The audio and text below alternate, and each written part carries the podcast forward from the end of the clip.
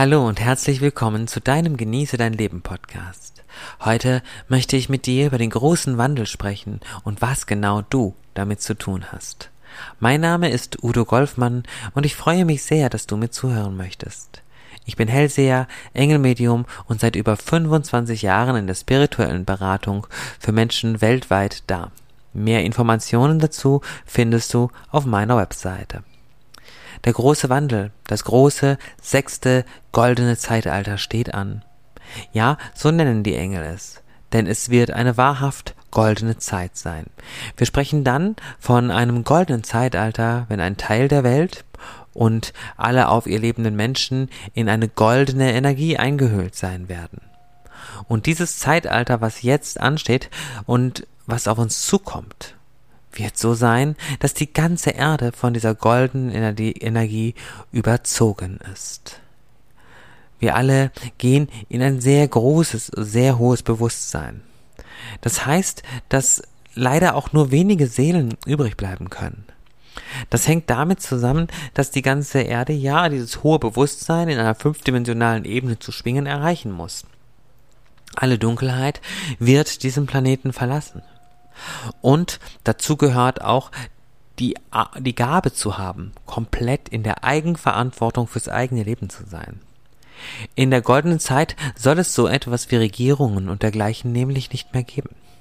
Wir werden niemanden mehr brauchen, der uns Gesetze macht, der uns zu sagen hat, was wir machen dürfen oder unterlassen sollen. Dies ist sehr, sehr wichtig. Du kannst dir sicher vorstellen, dass das wichtig ist, allerdings aber nicht einfach.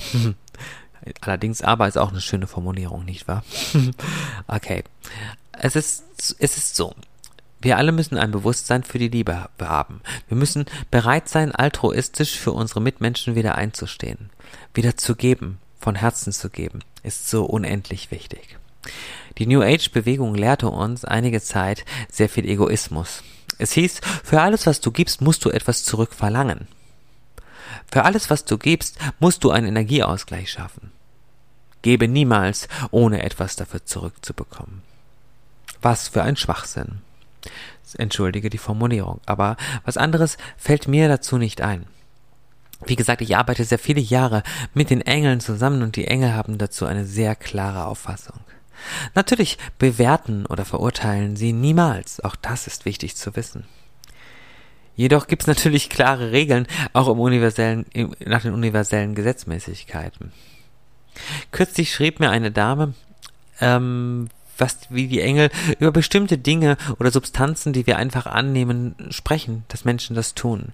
Die Engel würden doch niemals bewerten. Ja, das ist vollkommen richtig. Die Engel bewerten natürlich zu keiner Zeit.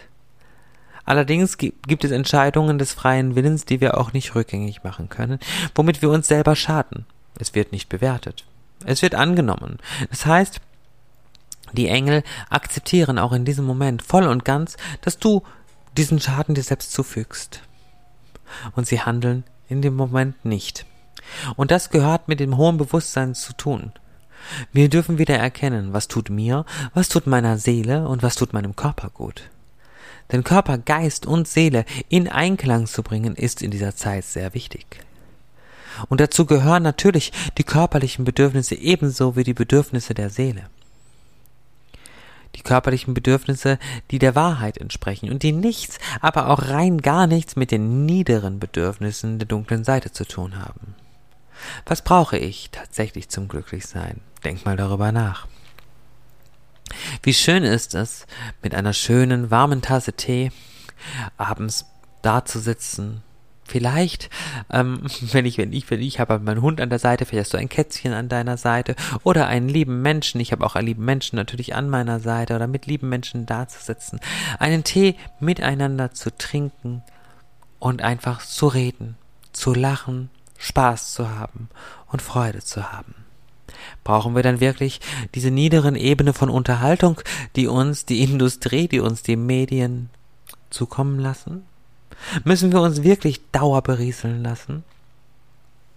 Müssen wir uns wirklich von negativen Themen und negativen Nachrichten, Belastungen in unsere Seele und in unseren Körper ziehen? Brauchst du das wirklich? Und an, um anschließend zu sagen, ja, ich habe doch nur diese Nachrichten geguckt, ich habe sie vielleicht sogar auch noch mit anderen Menschen besprochen, aber ich habe damit nichts zu tun. Ich trage keine Verantwortung. Doch genau die trägst du in diesem Moment. Wenn du dich mit diesen Themen zu stark und zu tief auseinandersetzt, dann verstärkst du sie. Durch die Kraft deiner Gedanken, durch deine eigene Schöpferkraft, durch deine eigene Schöpferenergie. Das ist ganz wichtig. Wenn du jedoch diese Nachrichten anschaust oder diese Meldungen anschaust, es ist also nicht falsch, sie anzuschauen, sie zur Kenntnis zu nehmen. Denn Wissen führt ja zu höherem Bewusstsein. Bewusstsein hat natürlich auch etwas mit Wissen zu tun. Wie gehst du aber dann damit um? Wenn ich eine negative Nachricht, eine negative Meldung sehe, die ich auch als Wahrheit erkannt habe, dann bitte ich die Engel dorthin zu gehen. Ich bitte die Engel dorthin zu gehen und ich bitte die urliebe Lichtquelle, diese Situation aufzulösen.